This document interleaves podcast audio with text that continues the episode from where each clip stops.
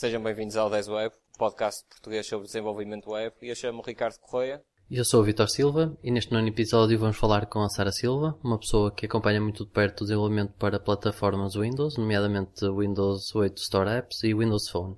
E para além disso, esta também é a nossa primeira convidada, o que só diz o, o quão mau nós somos em, em conseguir arranjar entrevistados e não só entrevistados, mas pronto.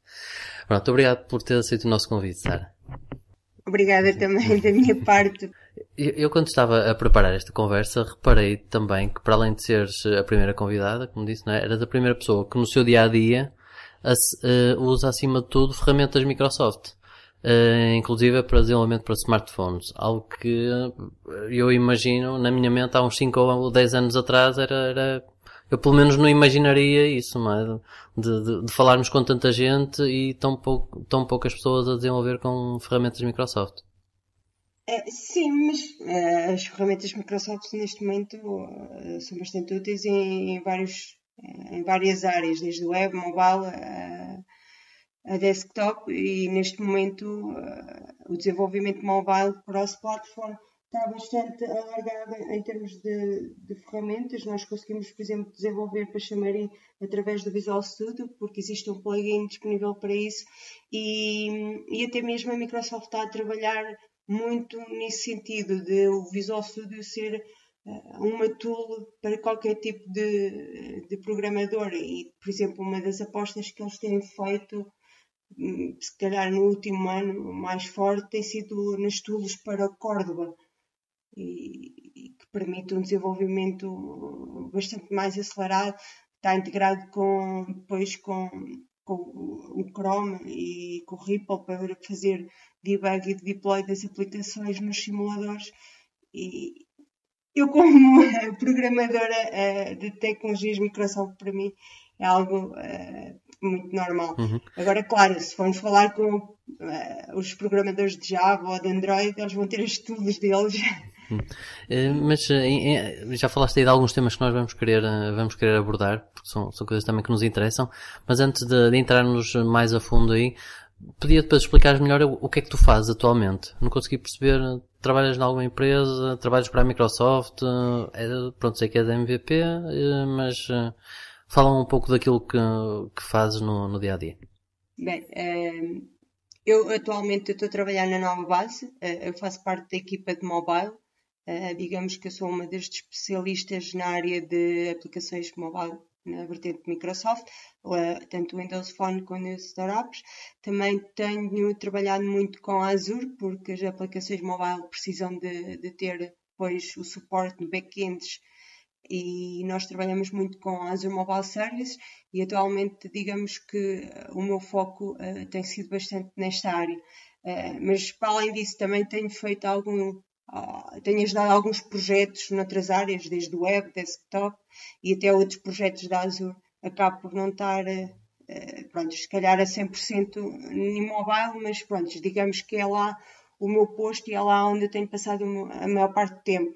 Depois, uh, fora a nova base, pronto, eu sou a Microsoft MVP, eu não trabalho para a Microsoft, uh, apesar de muita gente pensar que sim, Uh, nós, uh, ah, MVPs, não, não somos empregados da Microsoft, nós somos reconhecidos pela Microsoft pelo contributo comunitário que nós damos à comunidade, desde artigos, uh, participação em fóruns a ajudar outras pessoas, como mentores, a ajudar estudantes.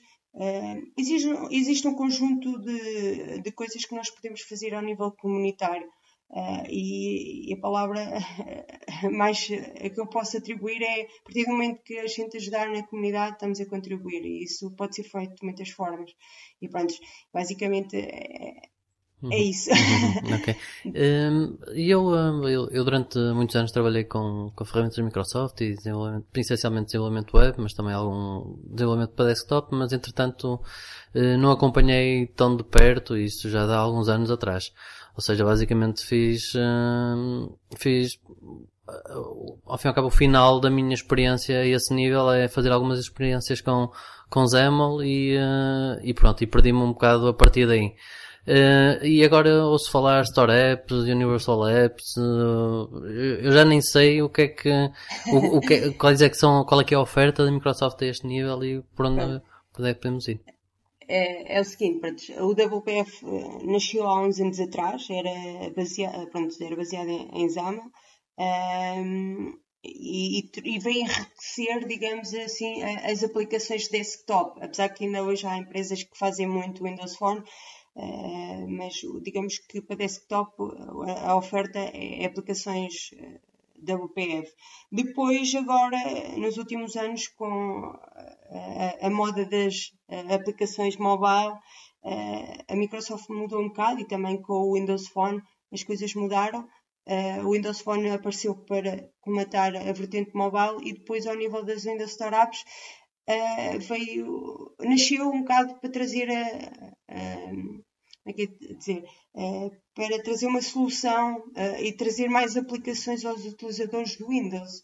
É? A partir do momento que um utilizador do Windows tem uma loja onde pode adquirir uh, tanto aplicações gratuitas como pagas, traz uma mais-valia para o próprio sistema operativo. E pronto, e o Windows 8 veio revolucionar muito a experiência ao nível do utilizador. Uns gostaram, outros não. Uh, tivemos, tivemos tudo, que é mesmo assim. Uh, agora vem aí o Windows 10, que vamos ver o que é que vai trazer, não é? Uh, vamos ver se vamos continuar com Windows Startups ou se vamos, vamos ter também WPF. Eu tenho ainda algumas dúvidas, porque isso ainda não é claro, ainda não é público. Pelo menos a gente sabe que as, as aplicações da WPF, ou até mesmo Windows Forms, para quem faz ainda, elas vão correr no Windows 10 e já podem testar isso, e assim como as Windows Startups. Agora, depende muito também do target de, que os clientes precisam de, de, atingir. Se for uma consumer application, muito provavelmente Windows Startups e a Store é o local perfeito para ter os seus produtos. Se for uma enterprise, muitas vezes uh, o Windows Startup pode não ser uh, o suficiente, até, às vezes pelos requisitos tecnológicos que, que impõe, porque se estivermos a trabalhar com com hardware podemos ter uma limitação ao nível das Windows Startups. Mas pronto, depende muito do, do negócio uh, e de pronto, vários fatores. É claro que com uma aplicação da UPF nós não chegamos a tantos, se calhar a tantos clientes como numa Windows Startup. É? São coisas muito diferentes. Uh, e pronto, em termos de aplicações desktop e mobile acaba por estar neste, a ser isto. Depois o que é que aconteceu? Uh, nós tínhamos WPF que, é que usa XAML, não é? Depois temos, uh, tínhamos, uh, tínhamos Silverlight. eu nunca trabalhei muito com Silverlight, foi mais a, a minha, em, em Silverlight tive mais ao nível do estudo propriamente depois a nível profissional que também era XAML, também usava XAML. Depois tivemos as, as, aplicações do Windows Phone que usavam uma versão de Silverlight para o Windows Phone, também com XAML, e as Windows Startups a mesma coisa. E o que é que começou a acontecer? Os programadores que tinham um perfil uh, em XAML, pronto, uh, notavam que muitas das vezes eles uh, sentiam necessidade de partilhar código entre as aplicações, porque havia coisas que eram conceptualmente eram, eram iguais. Depois, na prática, havia algumas diferenças. E então uh, começou-se a falar em formas de reutilizar o código, de partilhar o código.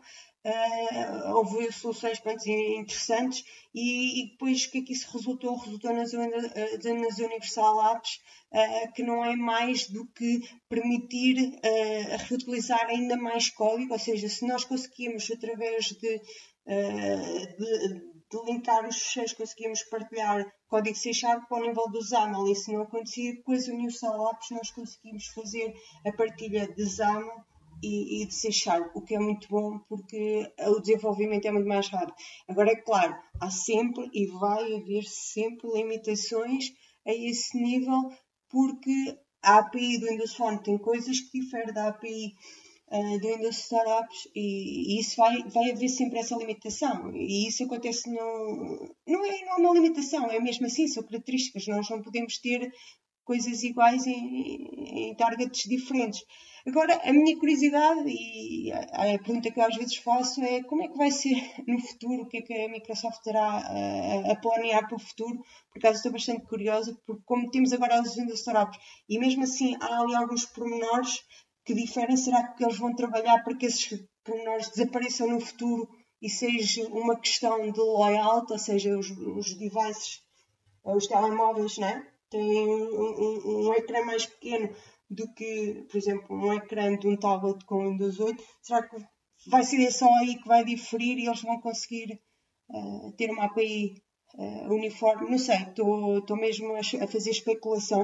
Uh, mas mesmo assim, pronto, acho que para, para nós programadores do Windows, digamos que as Universal Labs é, é a cereja em cima do bolo, mas, eu acho. Mas diz-me uma coisa, um, quando, quando falamos em, em stores e coisas assim, para, ou seja, plataformas para distribuição de, de, de, conteúdo, ao fim e ao cabo, sendo este conteúdo, neste caso, aplicações, eu, a minha dúvida é aquele cenário das, ah, das pequenas empresas que desenvolvem uma aplicação, ou seja, ou para uso interno, ou para, ou para revenda, eventualmente, tem sempre que usar essas plataformas para distribuir o software ou, ou é... posso normalmente criar um setup de instalação e enviar uh, de outra forma qualquer? É, assim, a partir do momento que nós estamos a falar de store apps, um, ehm, nós temos as consumer apps, que é aquilo que nós encontramos na store. No entanto, por vezes nós encontramos apps que são enterprise apps, que são essas aplicações que que acabaste de identificar. Só que essas aplicações depois vão estar um pouco bloqueadas no sentido que só acede quem tem uh, um login e password para aceder a, a, essas aplicações. E é um bocado que acontece, é isso. No entanto, a Microsoft tem uma solução uh, própria para uh, a instalação desse tipo de aplicações uh, nos vários dispositivos e não é necessário ser submetido a essas aplicações na Store. Uh, no entanto, uh, eu nunca trabalhei com esse tipo de aplicações e, e, o feedback que eu tenho, aquilo que eu vou lendo, é que o processo não é muito simples e acaba por ser um bocado penoso e eu acho que a Microsoft própria tem, tem acho que reconhecido um bocadinho isso e, tá, e tem tentado trabalhar no sentido de, de dar uma melhor solução. Mas não é, não é simples. Pensa no seguinte, pensa uma empresa que tem, imagina uma empresa que tem uma loja e que tem uma uh, várias lojas pelo país fora e que tenha uma aplicação desse género que seja, seja uma aplicação enterprise. E, ok, não vai estar instalada na Store, mas vai estar instalada em todos os devices. É preciso fazer a instalação nos devices, é preciso ver ali uma configuração a nível da IT. Depois há, há licenças é, por trás disso. Há ali um processo de validação, que é anual. Pronto, há aqui uma série de, de questões técnicas que acaba por se calhar complicar um bocado. E por vezes, daí por vezes também uh, olharem para o WPF, oh, WPF é mais simples, uh, fazemos aqui uma aplicação, até pode ter uh, um, um layout tal e qual como uma, uma das startups, pomos isto em, em, em full screen e, e, tem o mesmo resultado. E depois é só fazer um, um instalador que vai instalar em todos os computadores e, e, não precisamos andar aqui com licenciamento e com burocracias. Pronto, acaba por ser mais, mais simples. Sim, sim, é um pouco isso que eu, que eu sinto, embora, é. embora seja muito de fora e, e acompanhando muito pouco a situação atual. É. Por acaso é engraçado que, pronto, eu comecei em 2007 na APT com, com WPF depois, eh, pronto, em termos tecnológicos, senti a necessidade de algo mais e comecei a convergir para mobile. E, e quando eu saí da OPT, pensei que da UPF, uh, eh, naquela altura, uh, isto para aí em 2012, tivesse, 2011, bem, não interessa, uh, tivesse, tivesse um bocado morto e acho que o, o DLPF andou ali há algum tempo uhum. uh, à deriva. No entanto, aquilo que eu agora, neste último ano, me apercebi, que fiquei bastante surpreendido, é que há mesmo muita gente, em termos, eh, empresas, não é? A, a desenvolver enterprise applications através, usando a WPF e estou mesmo muito eh, admirada, inclusive eu já trabalhei no, há uns tempos atrás, tive que ajudar uma equipa a criar uma solução com Bluetooth que foi, eh, foi extremamente interessante e foi uma aplicação da UPF. Eu achei bastante engraçado, que já não mexi ainda UPF há bastante tempo e, e pronto, foi giro e gostei. E, e agora, e, não sei se vocês estão a par, mas agora há pouco tempo, quando o .NET passou a ser open source. Houve, houve um, um, artigo que, que, saiu sobre o WPF em que houve muita gente que até falava que estavam a ressuscitar outra vez o WPF. Vamos ver o que é que, o que, é que isto vai dar. Eh, eu, eu às vezes até fico com a ideia que eh, se calhar é um, é um pouco depreciativo, mas fico a ideia que a Microsoft é nova IBM, ou seja, em determinada altura foi toda a gente usava IBM, depois foi desaparecendo para alguns nichos, se bem que importantes, não é? mas não tão mainstream. E a Microsoft também me parece um bocadinho isso, ou seja, durante algum tempo só víamos, era, era todos os computadores tinham software Microsoft, Windows, Office, essas tralhas todas toda a gente, toda a gente, estou a exagerar, como é evidente, não é? Mas uh, grande, grande parte das pessoas desenvolviam com ferramentas Microsoft e tudo isso. E agora as coisas estão, parece que, que se está se calhar a centrar mais até em alguns serviços do back-end, o Azure, não é? Uh, e o Visual Studio, as soluções uh, Express do Visual Studio também. Mas uh, mesmo a nível de linguagens, coisas que antes eram, se calhar, ainda há meia dúzia de anos, se calhar estávamos a centrar muito em em, eh, em C Sharp e Java e agora se calhar já aparecem muitas outras linguagens e como é que tu vês isso? Como é que sentes isso? É okay. assim, eh, eu como nos últimos anos estive um bocado uh, na área do, do mobile, uh, aquilo que eu vejo é que há muitas pessoas que estão muito ligadas ao iOS pelo poder que tem no mercado.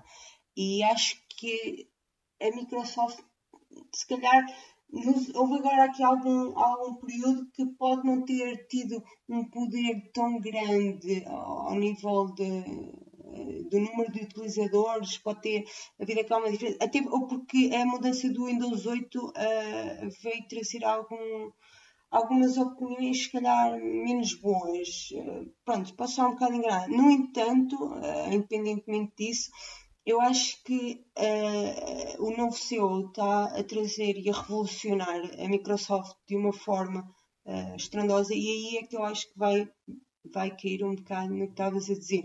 Uh, porque o Azure uh, está-nos a dar um conjunto de funcionalidades uh, que cada, cada dia me surpreende mais e, e que são brutais, porque uh, para além de toda a infraestrutura que nos permite ter nos, nas nossas aplicações, depois há um conjunto de funcionalidades que vão nos facilitar muito no nível de desenvolvimento. Por exemplo, eu dou o exemplo do Azure Mobile Services, que me permite fazer um back-end é, em muito pouco tempo, é mesmo muito simples e tem depois uma API que a minha aplicação mobile consegue se conectar ao serviço, ao backend de uma forma muito, ah, muito fácil, o desenvolvimento é muito rápido e, e eles com este tipo de soluções acabam por cativar muitos uh, programadores, e, e, seja de iOS, seja de, de, Android, seja de Windows, e depois, para além do Azure, eles, aquilo que eu sinto é que eles estão a apostar em ferramentas como o Cordoba, estão a, têm parcerias com o Xamarin, Uh, para, para ajudar os developers a fazer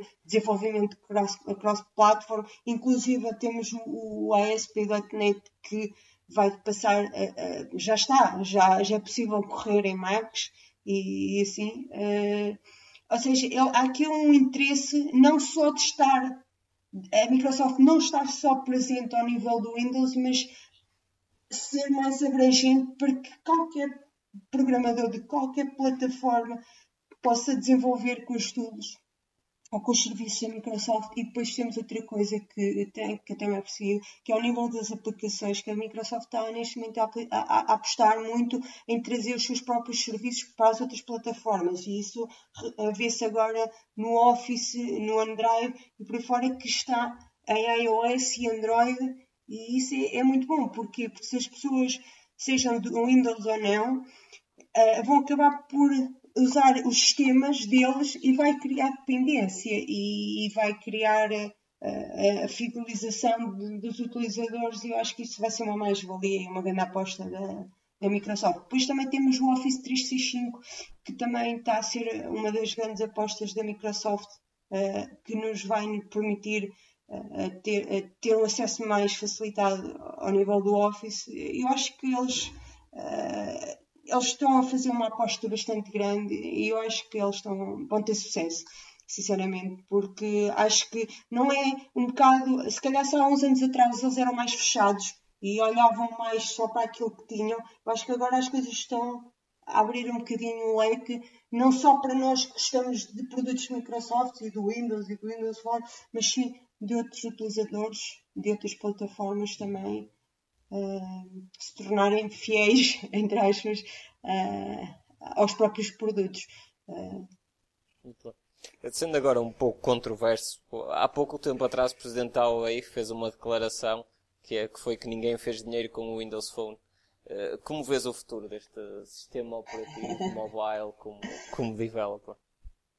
Uh, é uma pergunta difícil. Uh, é assim, ninguém fez dinheiro, isso é mentira, porque eu conheço programadores que, que vivem em função uh, do rendimento das aplicações. E, e, um deles é português e já ganhou até um prémio uh, com uma das aplicações dele. E acho que isso não é totalmente verdade, que uma grande porcentagem das aplicações seja gratuita e as pessoas não tenham rendimento tão alto como se calhar nas outras plataformas, acredito, mas acho que isso não é totalmente verdade. Em relação ao futuro, uh, eu, em relação ao futuro, eu vejo as coisas muito ao nível do cross-platform. Eu não estou neste momento. Pronto, eu sou programadora do Windows, uh, sem dúvida, mas eu vejo as coisas muito. Neste momento. Uh, digamos que neste momento estou a começar a, a ver as coisas mais ao nível da iOS, Android e Windows e não só uma plataforma em si. E acho que muitas empresas no futuro também vão, vão passar a pensar dessa forma, quem ainda não, não pensa, pronto, eu já exploro a partilha de código eh, entre targets eh, há algum tempo e agora com, com o facto de ter também acesso às tools da Xamarin permite brincar um bocadinho mais com isso. E acho que as coisas vão mudar e nós no futuro não vamos estar a falar só da plataforma YZ e vai ser uh, no global, num todo. E se uma aplicação não tiver em todas, porque o mundo não é, não é amarelo, o mundo tem um arco-íris, cada um gosta da sua cor e vai ser sempre assim. E acho que nós temos é que estar em todo lado e digamos que não estar só em nenhum. É claro que quem me conhece já há algum tempo até uh, vai deixar piada uh, aquilo que eu estou a dizer, Uh, pelo facto de ter. Eu sou uma fornecedora do Windows Phone e gosto, e, e tenho vários Nokias, inclusive. Já tenho uma coleção. uh, mas pronto, acho que neste momento o mobile vai, vai converger claramente para cross-platform e desenvolver nativamente só para uma plataforma. vai, acho que, ser algo um bocado estranho. quer dizer, pode não ser totalmente estranho, mas pelo menos estar em todas, acho que acho que vai ser importante para qualquer produto. E na tua opinião, o que é que falta ao Windows Phone para poder entrar na, na batalha com o iOS e, e, o Android? O que é que falta? É assim, eh, eu sou suspeita. Uh, eu tenho, eu devo ter se calhar para aí uns 7 Nokias, uh, fora aqueles que eu já dei, e eu sou suspeita a esse nível. E como eu não tenho nenhum Android, nem tenho nenhum iOS, eu não consigo fazer uma avaliação justa e dizer, olha, no, no, no Windows Phone eu tenho isto que não tenho no Windows Phone, uh, no iOS, desculpa, uh, ou no Android. É assim, há uma coisa que eu não gosto no Android que é o facto de é muito fácil uh, nós termos um vírus no Android. Isso preocupa um bocado ao nível de proteção de dados. Mas pronto, isso também depende se calhar de qualquer pessoa. Agora, uma coisa que sem dúvidas que eu gosto no Windows Phone e que eu muito provavelmente não vou ter isso noutra, plataf noutra plataforma, seja em iOS ou, ou em, em, Android é o facto de eu, eu, com a minha conta de Live ID, eu, eu entro no telemóvel ou entro no computador e eu tenho as minhas coisas sincronizadas, uso a mesma conta e tá, é como se fosse uma só, e é uma só, mas está tudo interligado e isso para mim é importante. Se eu comprar agora um iOS, a primeira coisa que eu vou sentir falta é o facto de não, não ter se calhar a opção de pôr lá o meu Live ID, descarregar os meus contactos todos, uh, sincronizar as minhas mensagens que eu recebo, uh, sincronizar com as minhas redes sociais que já estão associadas a esta conta. Pronto, e, e se calhar era uma, uma, das coisas que eu vou, vou sentir falta. E, e, por exemplo, eu às vezes uh, pego num telemóvel e faço ar reset e ponho a minha conta outra vez, só tenho às vezes que instalar uma outra aplicação que me dê mais jeito e o resto tenho sempre o, telemóvel configurado. Isso para mim é uma mais-valia e até mesmo eu, eu, computador do trabalho, casa, telemóvel, está tudo, digamos, sincronizado para que eu não tenha que andar aqui a enviar mails para depois ter acesso a uma coisa e acesso à outra. Quanto mais fácil for o acesso à informação, eh, mais acho que fidelizado nós ficamos com, com os devices. Uhum. Mas... Sim, e, e, vocês falaram sobre, esta, sobre este tema durante a conferência da MVPs em que, que tiveste, penso eu. Foi, foi um tema que foi abordado e que pode ser uh, partilhado? Assim, um, ehm, o, o Summit, uh, o, o, Summit uh, é um evento, digamos, tecnológico. nós estamos sobre MBA, nós MVPs, é um, um evento exclusivo para MVPs e, e, e, o que é que nós falamos lá? Nós falamos lá coisas técnicas, podemos falar de coisas que podem vir de futuro, em que a Microsoft uh, pode estar a planear para o futuro. Podemos estar a falar de coisas que passaram, podemos estar a dar a nossa opinião sobre, sobre problemas técnicos que nós podemos ter até com os clientes. Uh, agora, quando eu digo podemos estar a falar de coisas futuras, não quer dizer que a gente tenha falado o que é que vem aí do Windows 10 ou o que é que vai ser uh, disto ou daquele produto eh, porque nós temos acesso a uma informação, mas não temos acesso assim a 100% de todo o roadmap da Microsoft, como é óbvio, não é? Porque uh, por mais fiéis que nós sejamos, e o NDA é, é, é, importante e nós temos que o respeitar, mas há sempre, como se costuma dizer, há sempre uma ovelha negra que escapa do rebanho e que, e que faz as neiras e, e pronto, e a Microsoft também tem que proteger um bocado uh, os interesses deles. Mas pronto, acaba por ser interessante porque por vezes nós temos opinião sobre coisas que nos perguntam. Uh, uma que eu gosto muito é o facto de, ao nível, por exemplo, do Visual Studio, uh, nós darmos opiniões desta e daquela funcionalidade e acham que isto vai ser realmente útil e nós dizemos que sim ou que não, ou então alguns dizem que sim, outros dizem que não, depois há ali um debate e acaba por ser interessante e acabamos por ter também uma voz uh, com eles. Uh, isso é bastante interessante. E depois é todo o networking com, com os MVPs, não é? Uh, estamos a um nível de técnico bastante elevado e é interessante para discutir às vezes até aqueles problemas mais tricky e perguntar, olha, como é que tu, neste caso, lidas com este tipo de situações ou assim. Por acaso, até foi engraçado que este ano havia uma apresentação de uma aplicação da, da Bélgica para tipo a aplicação da MelGo e da Zone.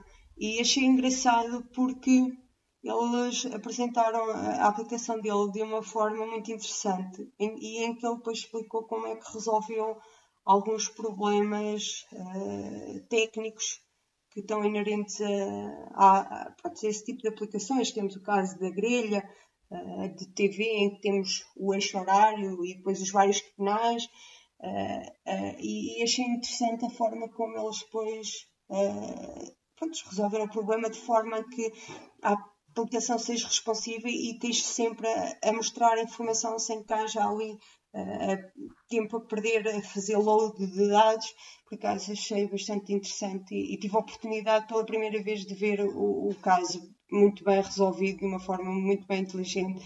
Não quer dizer que as aplicações portuguesas estejam mal, não, não, não quero que interpretem isso, mas uh, mas pronto, acho que a solução em causa estava, estava mesmo, mesmo muito interessante.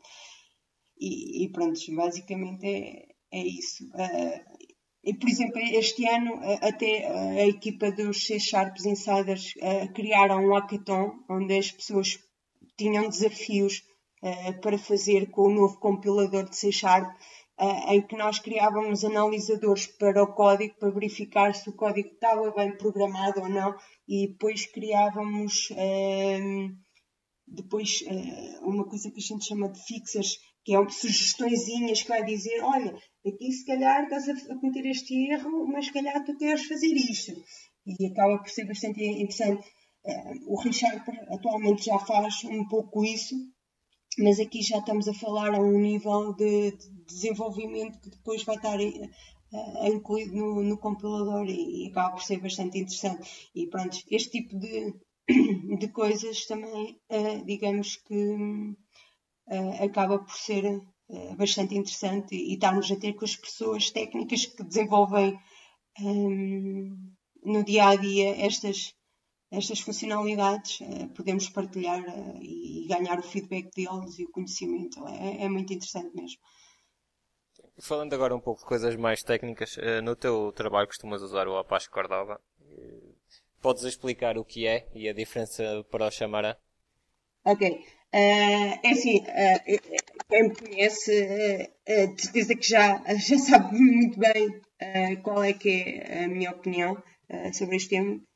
Um, o, o Córdoba e o PhoneGap, uh, eles são muito relacionados uh, e, e, basicamente eles permitem-nos criar web applications que depois vão uh, correr uh, como se fossem aplicações no mobile. Elas são aplicações mobile, só que aquilo na realidade não, não passa mais do que um, um, browser que, com um conjunto de páginas que são apresentados e que depois vai ter uma capacidade para interagir com a própria API. E é a diferença entre correr um, um, no browser uma página e correr depois uma aplicação que é uma web app, mas pronto, sabe sabe aceder à store local do telemóvel para ir buscar informação, uh, sabe usar uh, o GPS, sabe usar a câmera.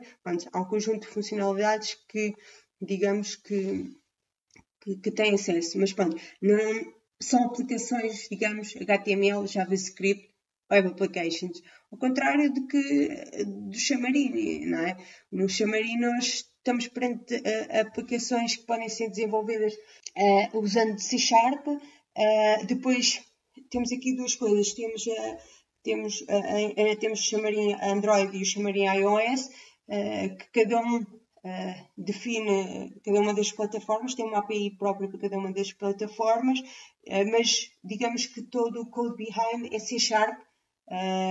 E, e, e, podemos, há aqui um, uma porcentagem elevada de código pode ser partilhado uh, entre as duas targets. Uh, Mas é, é, o interface, é só o layout depois que é diferente? Tudo, tudo o que está atrás uh, é que é, é partilhável?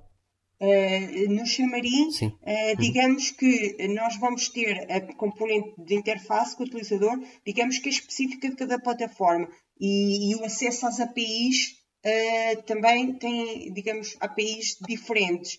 No entanto, uh, é possível fazer uma partilha de código bastante elevada. O que é que quer dizer com isto? Uh, por exemplo, imaginemos que a nossa aplicação vai aceder a um back-end. Todos os, os pedidos ao back-end podem ser partilhados pelas duas aplicações e eu não tenho que fazer o, o, o pedido ao back-end em separado para cada uma, ou seja, é o código C Sharp é o mesmo.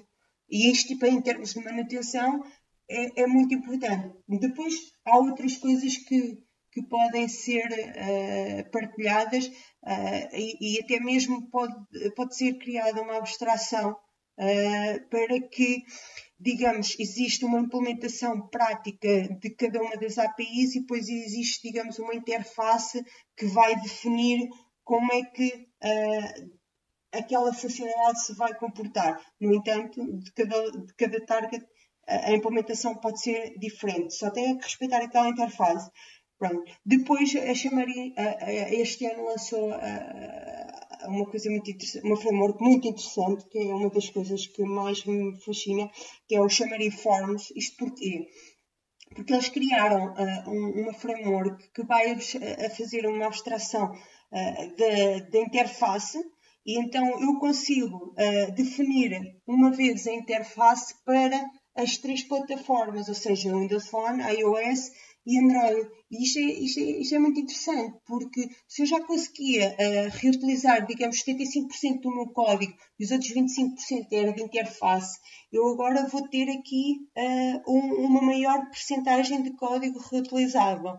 E, e, isto é bastante interessante. E agora dizem ah, pois, mas se eu em Windows Phone ou Android ou iOS eu quero que um controlo seja de uma forma e o controle seja de outra e eles criaram um conceito que é o render, que permite que eu, que eu crio o meu próprio controle e diga, olha, aqui em Android a implementação deste controle vai ser desta forma em iOS desta e em Windows deste. E isso é bastante interessante porque dá-nos uma liberdade e podemos fazer, digamos, o que nós queremos.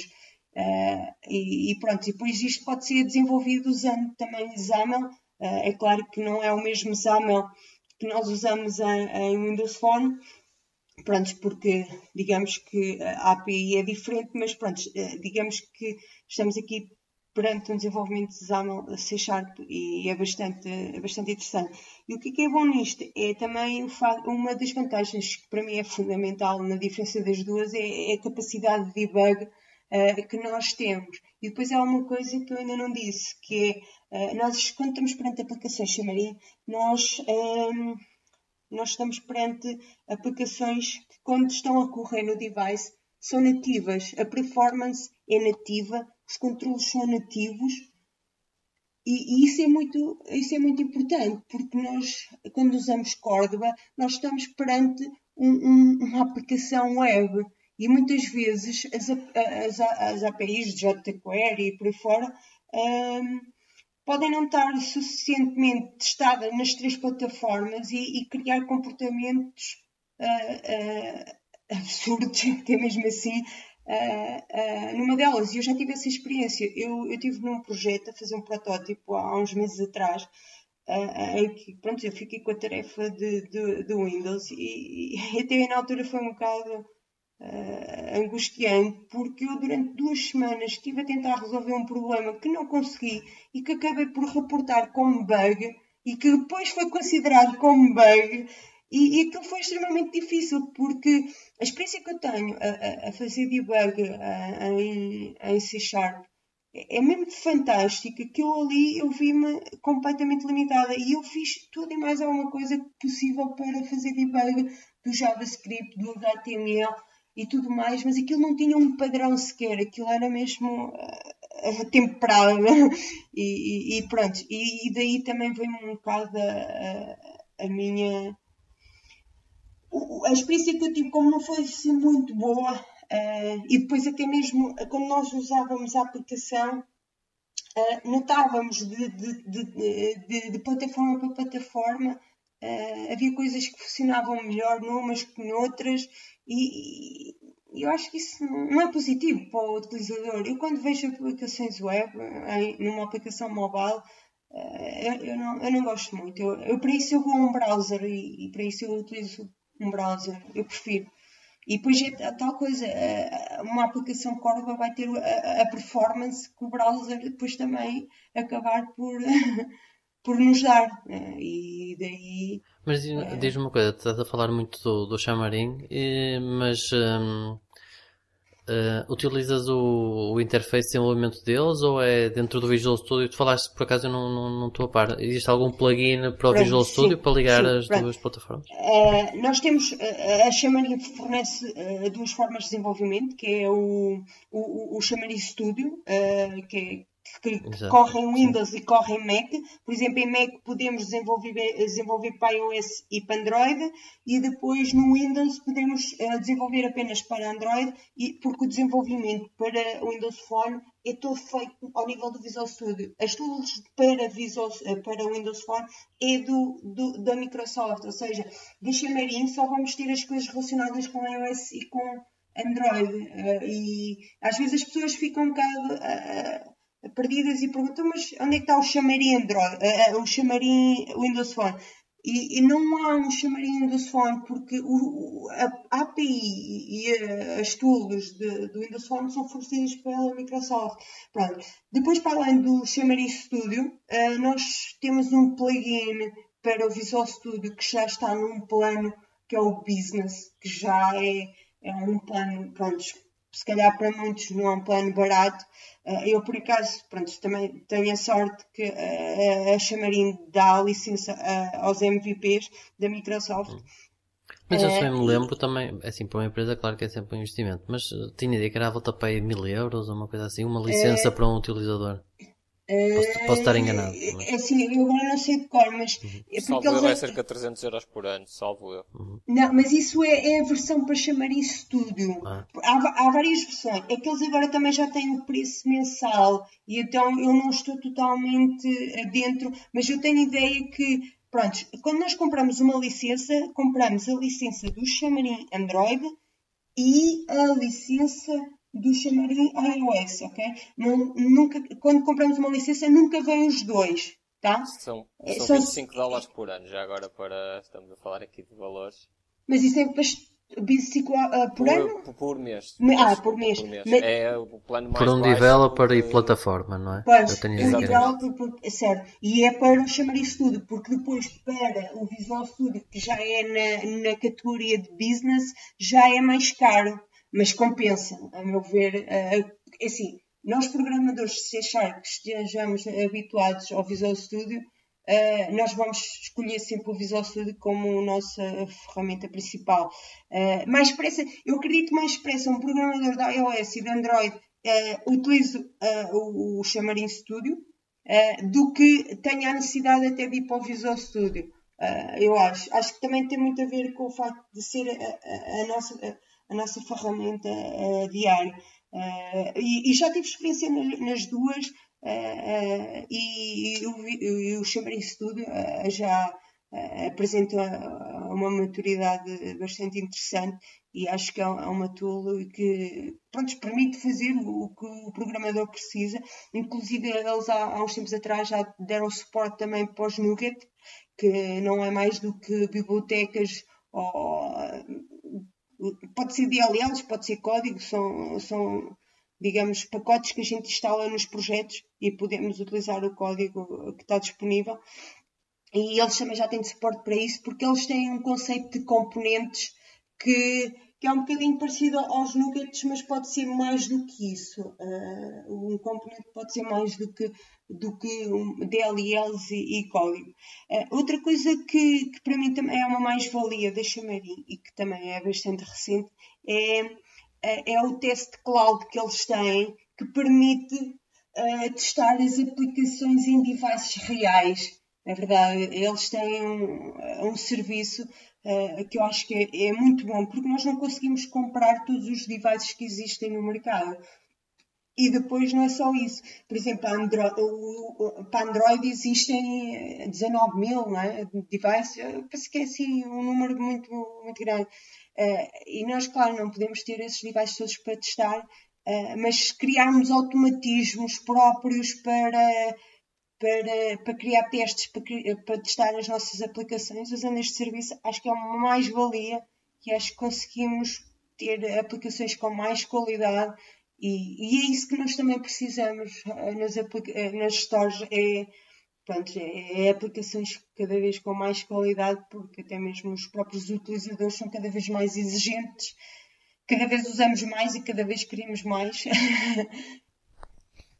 Agora estávamos a falar então do, dos testes na, nas aplicações. Eu suponho que seja regular a necessidade de fazer esses testes. Usas alguma ferramenta, além daquela que, que nos indicaste, que está no próprio Xamarin, ou testas diretamente também em equipamentos? Qual é a forma que utilizas para os testes?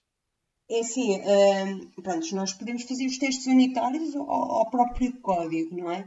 Uh, agora, uh, testes funcionais acaba por depois ser a testar a própria a utilização ou então depois quando se tem acesso a uma equipa de, de testers e eles depois fazem os, pronto, os testes deles e assim mas, mas aqui o teste cloud acaba por ir um bocado mais além nisso.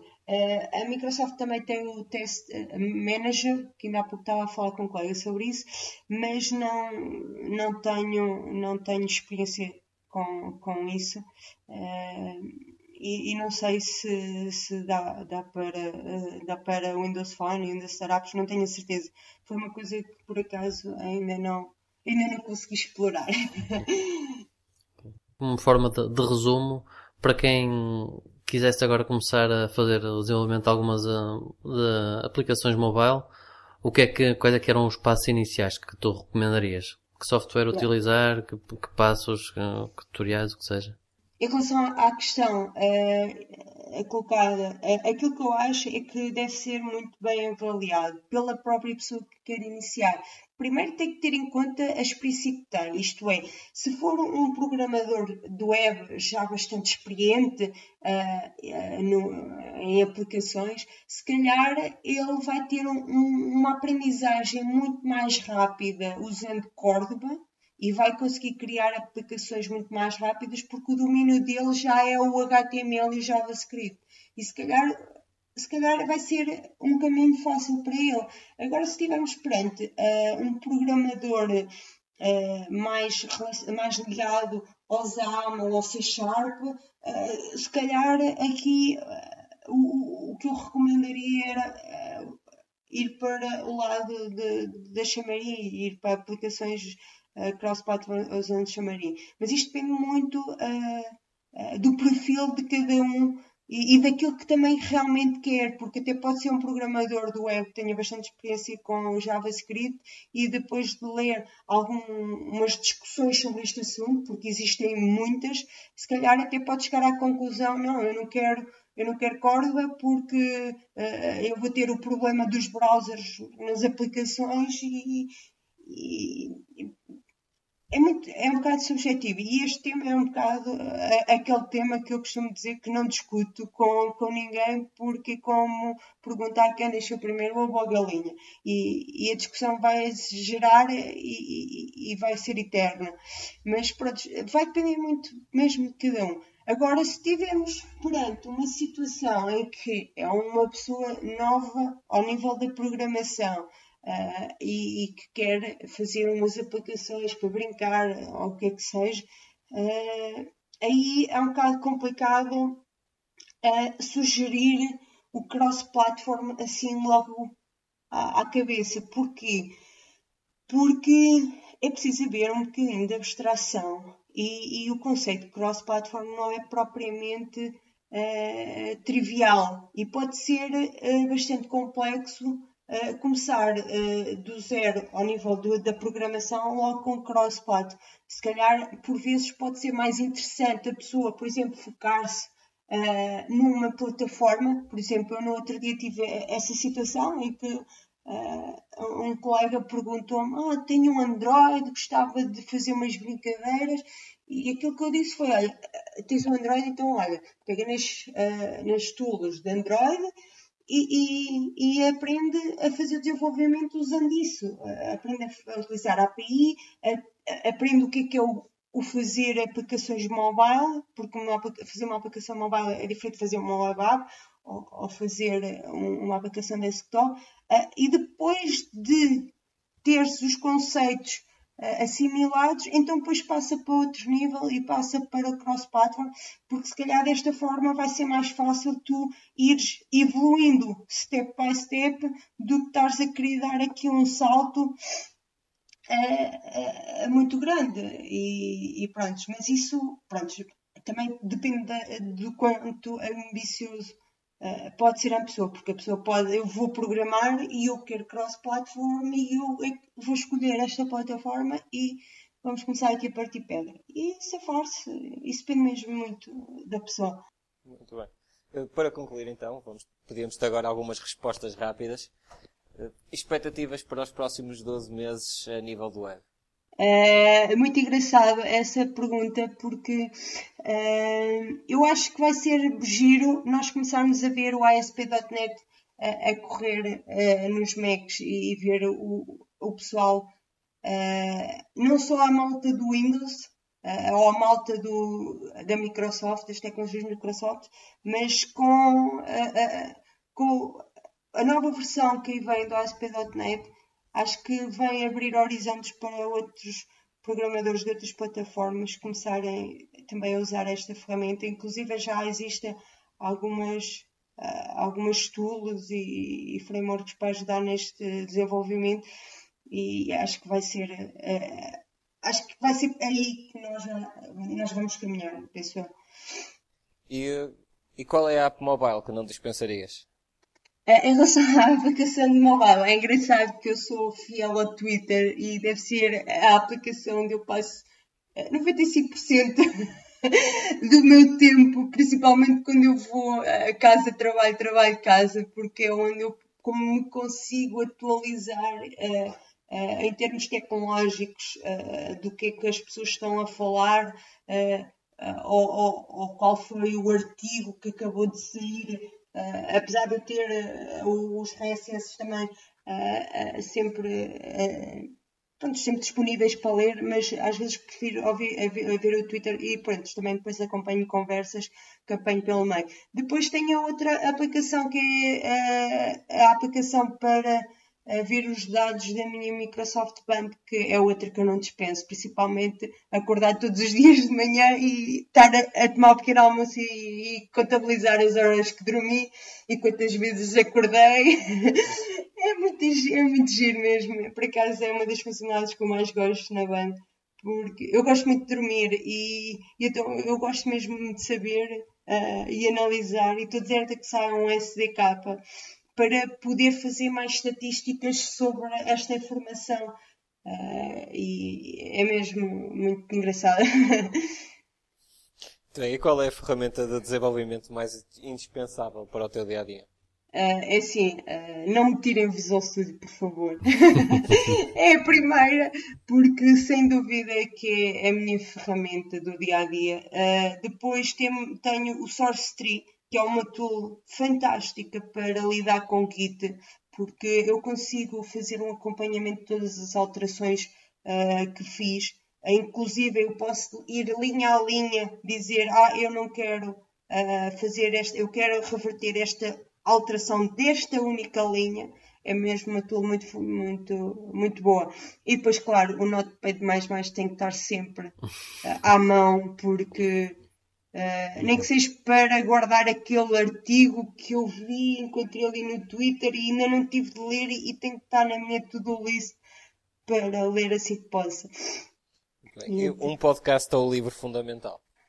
Uh, é engraçado, é, esta pergunta é, é, engraçada. Pronto, eu podcasts não, não sou uma consumidora, uh, já ouvi alguns, mas não sou. Uh, em relação a livros, já li muitos livros técnicos, mas para mim o livro do, de linguagem C do Luís Damas foi aquele livro da faculdade que me marcou e, e eu muitas vezes vir-me para o pessoal, opá, este, aquele livro é fantástico, não sei porquê, porque já não me lembro do que é que eu li, mas ficou-me na memória e, e, digamos que é o meu livro de referência.